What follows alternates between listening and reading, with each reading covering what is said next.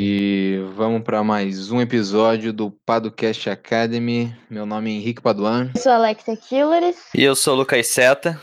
Nós somos da Paduan Seta, uma empresa que presta assessoria jurídica para startups, pequenas e médias empresas e investidores, por meio de planos mensais, pacotes de proteção jurídica e da nossa querida mentoria jurídica online. Exatamente. E esse podcast que você está ouvindo, ele faz parte do nosso querido Padulab, que é o nosso nossa comunidade de empreendedores, como a Alexia gosta de dizer, em torno das problemáticas jurídicas como o Henrique gosta de dizer também. Enfim, é, e a gente, o Padulab, você recebe uma newsletter toda sexta-feira, normalmente pela manhã. E essa newsletter ela tem artigos, ela tem é, dicas, ela tem instruções, ela tem é, eventos, tanto que a gente vai participar, quanto eventos que a gente não vai participar também, é, da comunidade. E esse Padocast Academy faz parte do Padulab, então seja bem-vindo. Se você ainda não está inscrito, se inscreve aí no abre.ai barra Padulab. E é isso. E qual é o episódio de hoje, Alexia? Hoje nós vamos falar sobre a Lei 13.874, que, bom, o número não quer dizer nada, mas é que institui a Declaração de Direitos de Liberdade Econômica. Se vocês quiserem abrir, é uma lei interessante para acompanhar, assim. Então, essa 13.874 de 2019. Gente, é um aviso importantíssimo para quem está escutando esse episódio no dia mais recomendado, né? Qual o dia mais recomendado? O dia do lançamento, né? Ah, Saiu, a pessoa tem que estar tá escutando. Isso. É, é, o famoso sextou. É, então, para você que está ouvindo o podcast no dia do lançamento, que é o dia 8 de novembro, é amanhã, no dia 9 de novembro, a gente, tanto eu, quanto o Henrique, quanto a Alex, nós da Padrão 7 estaremos no Rio Sul Valley Conference 2019, que é a conferência de startups e inovação do Sul Fluminense, aqui no Rio de Janeiro, então da comunidade do Rio Sul Valley. A gente vai estar presente, a gente vai ter lá nosso stand bonitinho, a gente vai tirar dúvida jurídica do pessoal ao longo do evento, então vai ter uma série de mentorias jurídicas que a gente vai estar lá para conversar e tirar dúvidas de todo mundo. E o evento acontece de 8 da manhã às 6 da tarde, então vai ser um dia inteiro aí. E é isso, né? O evento é em Barra Mansa e você que quiser se inscrever, pode se inscrever no link que vai estar no post. Usando o cupom de desconto Padrão Seta 40, você ganha incríveis 40% de desconto. Nossa, que demais. Uhul. É isso. Então nos, nos, vemos lá amanhã, para você que tá ouvindo no dia 8. Se você escutar o, o Padocast e estiver lá, venha falar conosco. Isso aí, a gente dá autógrafos. Vai assinar onde? Na tela do celular, no fone de ouvido? Vou assinar na, na capinha do celular. então é isso, Vai. vamos pro episódio. Padocast. Padocast. Academy. Academy. Podcast. Padocast. Padocast Academy. Padocast Academy.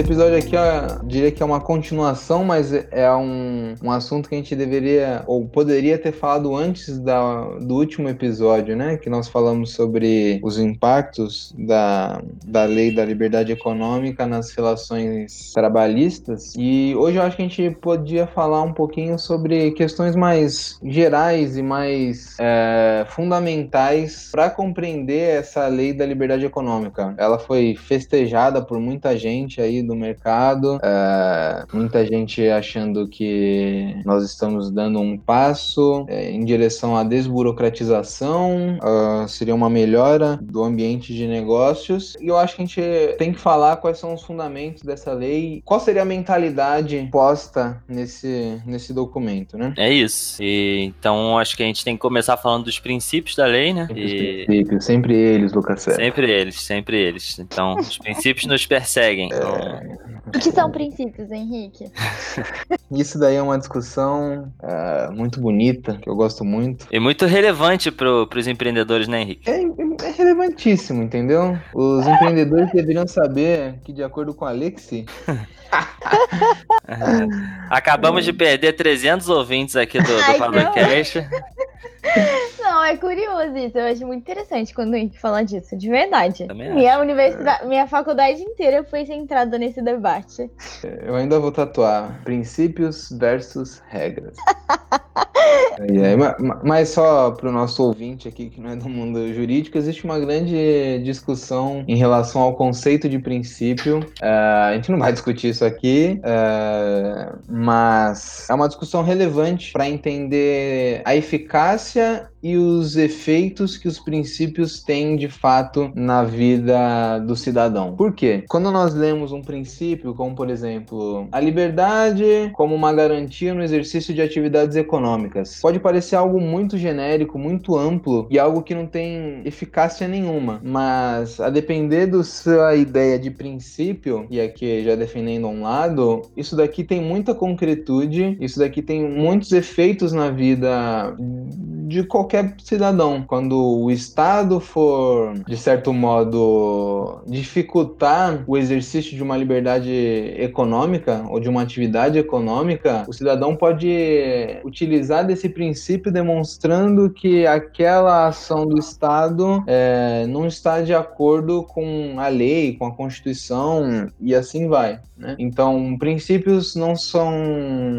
ou não é algo é, para inglês ver, né? É algo que tem efeito, tem peso no mundo jurídico e no mundo real e a gente tem que segui-los e levá-los a sério, né? Por isso que eu acho importante a gente falar quais são os princípios e como isso daqui vai nortear tudo aquilo que está descrito na lei. Isso, o princípio, para alguns autores, seria um, um núcleo essencial é, de algum ordenamento jurídico, né? Ou a gente pode entender como uma norma que vai estar tá enraizada em todas as outras normas. Tudo que a gente vir daqui para frente vai seguir uh, esse direcionamento que os princípios estabelecem.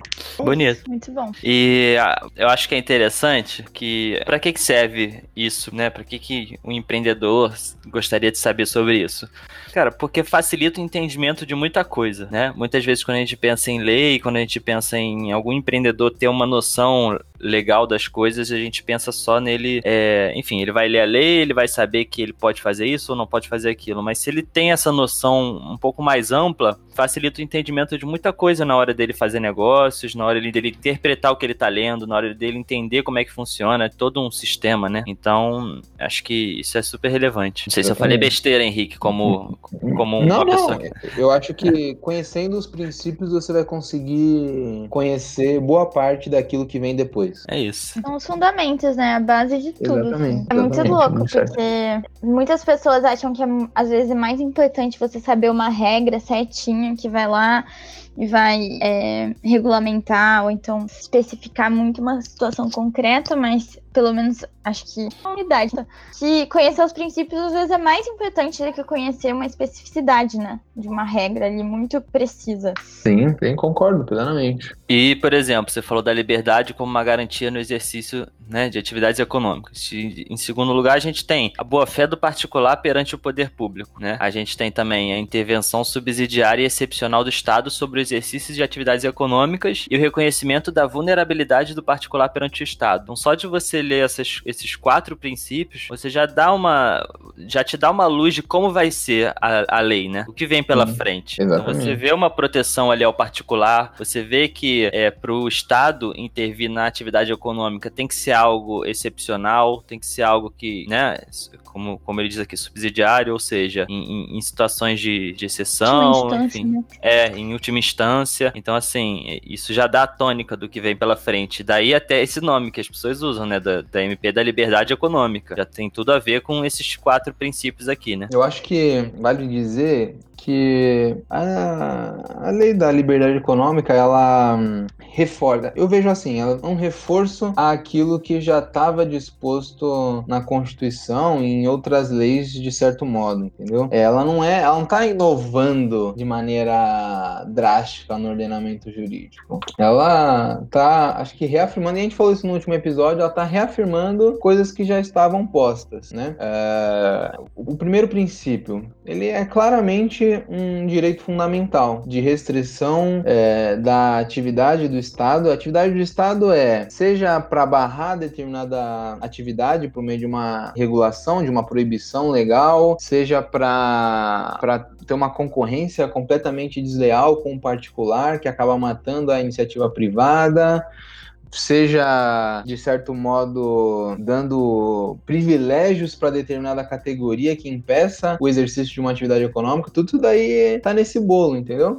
E a gente tem que ver como uma garantia. Uh, o segundo princípio, eu acho que vale a gente falar de cada um dos princípios para a gente deixar mais claro, né? Essa questão da boa-fé do particular perante o poder público, ela vai se irradiar em várias outras normas da lei em que o particular ele faz uma autodeclaração. Então, a gente está invertendo a lógica, né? Ao invés da gente achar que o particular ele ele sempre vai tentar ter algum tipo de vantagem perante o poder público, ele está sempre mentindo perante o poder público, a gente vai ter uma presunção de que o particular está agindo de boa fé em relação ao poder público, né? Não o contrário. Então, isso daí tem um, uma implicação muito prática, porque você não vai ter que comprovar que você desempenha uma atividade de baixo risco. Você vai declarar isso e caso isso não seja verdade, o Estado vai ter que comprovar que isso não é verdade, entendeu? A gente não vai ter uma presunção do contrário. Porque existe muito também esse pensamento de que o Estado é muito bom e que o particular ele é sempre egoísta e que ele tá agindo de má fé tentando maximizar os lucros dele. Ou então. É o malandro. É o, é o famoso malandro, né? É... E nem sempre é assim, né? Talvez seja até o contrário. Talvez o Estado, de certo modo, crie dificuldades no particular para o particular. É... E o particular só tá tentando resolver o problema dele ali, né? E não consegue pelas vias é, institucionais. É, enfim, isso é uma, uma mudança, né? Uma mudança de mentalidade nessa relação público-privada. Né? O, o particular ele não é o vilão da história, ou nem sempre ele é o vilão da história. Talvez em boa parte das situações ele seja alguém que está agindo de boa fé com, com o poder público. Sim. Uh, o terceiro princípio, esse daqui, existe uma grande discussão sobre se existe ou não um princípio da subsidiariedade. Né? O que seria isso? O Estado só pode intervir na economia caso exista uma falha de mercado. Então, na última instância, só se deu ruim total uh, na economia, o Estado poderia intervir. É... Aqui falando um pouquinho de, do que está escrito na lei, na Constituição, eu diria que essa ideia não se sustenta. Por quê? Porque lá no artigo 173 da Constituição, e aqui eu vou falar de Constituição mesmo, e eu acho relevante que as pessoas saibam do que a gente está discutindo aqui, e como isso daí tem várias implicações. Lá no artigo 173, uh, ele diz que a exploração direta de atividade econômica pelo Estado só será permitida permitida quando necessária aos imperativos de segurança nacional ou ao relevante interesse coletivo. Em momento algum, a Constituição fala que o Estado só vai é, atuar em momentos de falha de mercado, ou então de maneira completamente excepcional, ou então de maneira subsidiária. Subsidiária seria para complementar uma atividade privada, né?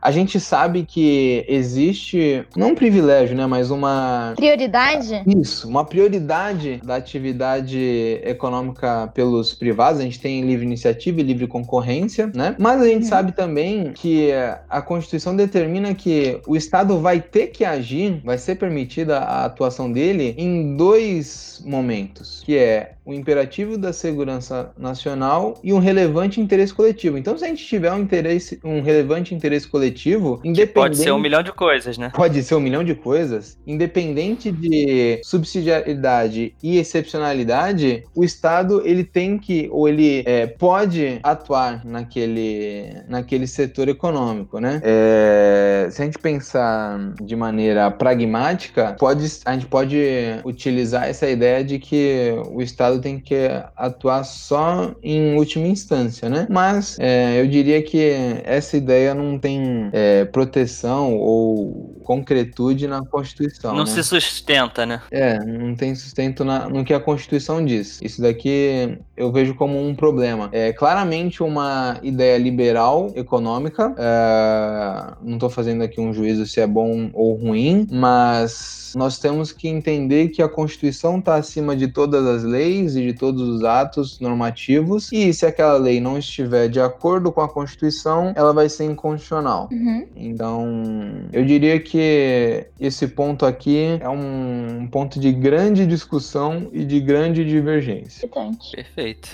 É. É bastante, né? Falou bastante? Não, Henrique, tá falando pouco. É, falta só mais um princípio, certo? Certo. E esse princípio é o reconhecimento da vulnerabilidade do particular perante o Estado. Então, eu posso fazer um paralelo aqui para que as pessoas entendam com o direito do consumidor, em que se entende que o consumidor, né, perante a empresa, enfim, que, que, por exemplo, a gente quando é consumidor, a gente normalmente é a parte mais frágil da relação, porque a empresa que presta um serviço ou te vende algum produto, ela detém um conhecimento, ela é, enfim, maior economicamente do que você, pessoa física, que está consumindo dela. Por isso, o direito do consumidor ele te dá uma série de benefícios por você ser a parte frágil da, da, da relação. E aqui eu faço um paralelo, talvez assim, não tenha não tem 100% a ver, mas só para fazer com que as pessoas entendam melhor o que seria essa vulnerabilidade do particular perante o Estado, né? Que vai na tendência dos outros princípios que o Henrique comentou, né? Boa fé do particular, né? Intervenção excepcional do Estado, que tem essa discussão. E como é que vocês veem isso? Vocês veem que essa vulnerabilidade do particular perante o Estado, ela se sustenta ou também tem polêmica em torno disso? É, eu acho que tem uma polêmica, porque é, essa vulnerabilidade de ter sido, de uma certa maneira, induzida pelo próprio Estado quando ele não cumpriria o papel constitucional dele, né? De uma atuação de garantia de direitos, de construção de políticas públicas e tal. E aí, ao meu ver, o que, o que faz que a lei seja um pouco polêmica, assim, é alinhado também ao que eu acredito, assim, então é um pouco minha opinião. É que eu acho um pouco problemático quando o Estado não cumpre a função dele, não cumpre ali o que está previsto na Constituição. E aí, em razão deste não cumprimento, indicado uma atuação é, mais extensiva, né, do âmbito privado. Mas o que, o que não quer dizer que a atuação das empresas, enfim, com essa liberdade econômica, seja errada. Mas eu acho que ela precisa ser dosada juntamente com a atuação estatal, né? Não é porque o Estado não atua, o Estado está omisso ou não presente que a gente deve justificar uma liberalização plena de que vários âmbitos da vida social assim vão ser geridos pelo mercado, pela iniciativa privada, né? Alô? Ai, meu Deus. Não. Cortou um pouco, mas acho que foi. Não, Ah, foi, tá. foi, foi sim. Foi? O seu tava bom, Sam? Hã? O seu tava bom? Meu da Alexia cortou aqui. Não, deu uma picotadinha, mas acho que gravou direitinho, sim. Cortou muito aí, Henrique? Tava bem cortado, não sei como é que vai ser. Tá, mas enfim, vamos ver se o. Depois a gente tira. E você, Henrique, como vê essa vulnerabilidade do particular perante o Estado? O que, que você acha? Não, eu acho.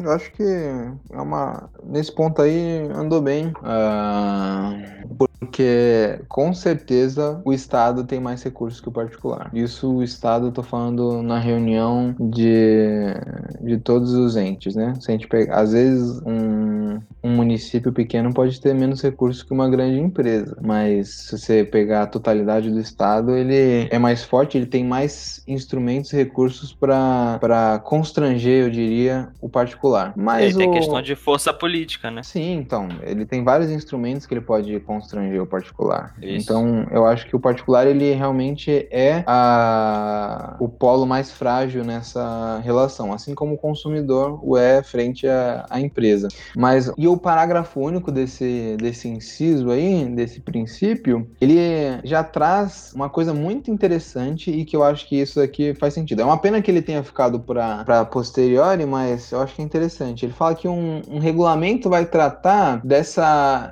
desse afastamento desse princípio da vulnerabilidade. Nos casos de má fé, hipersuficiência ou reincidência. Então, se o particular está reincidindo em alguma coisa, em alguma é, postura frente ao Estado, é, mostrando alguma possível vulnerabilidade, ou então se o, o- o particular ele é hipersuficiente em relação ao Estado, que é aquilo que eu disse de, às vezes uma grande empresa, ela é, é bem mais forte do que um pequeno município, né? Inclusive politicamente, né? Exatamente, exatamente. Ela pode influenciar outras esferas, enfim. é, tudo a- também a gente tem que levar ao caso concreto. Quando a gente Sim. deixa tudo muito abstrato, nem sempre encaixa na realidade, né? E ele fala também de má fé. Então eu acho que essa questão da vulnerabilidade do particular frente ao Estado, quando vier esse regulamento, ela vai estar bem definida. Você vai ter lá os critérios em que o particular. Os critérios e os efeitos de quando o particular age de má fé, hiper,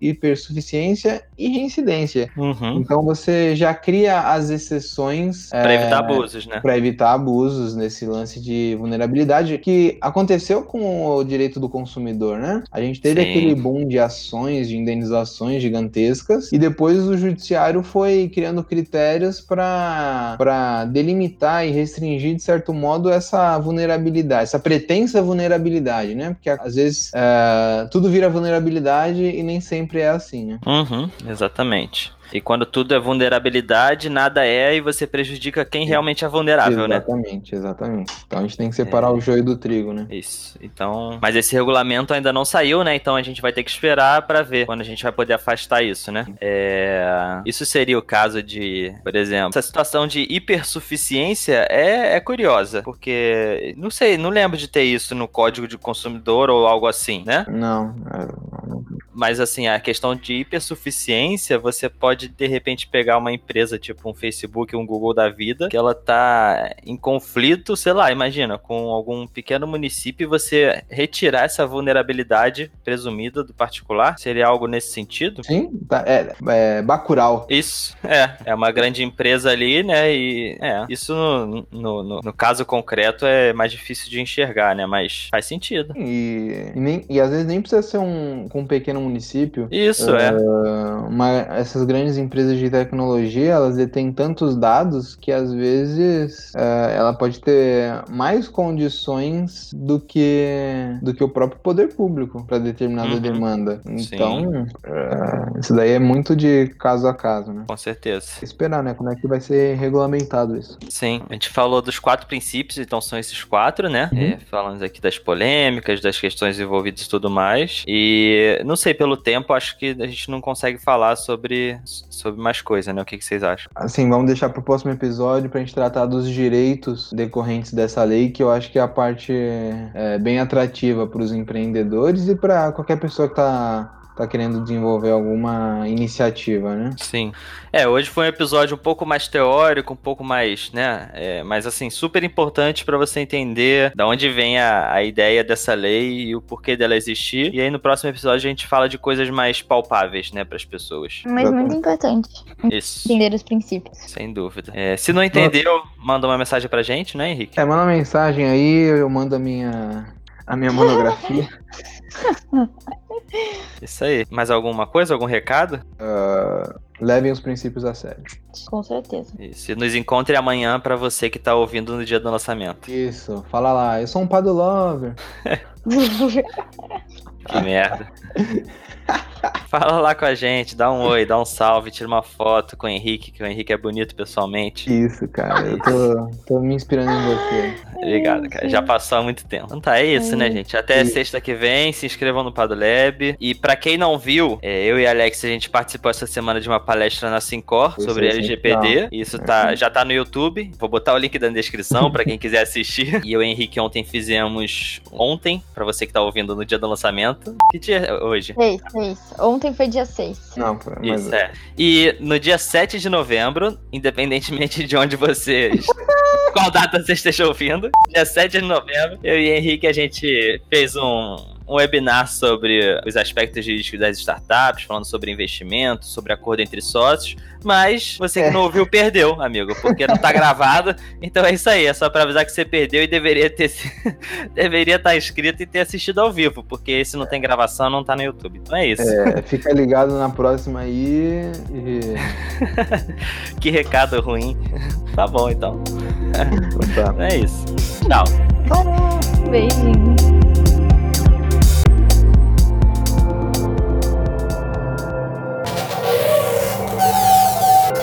Edição Guilherme Gadini.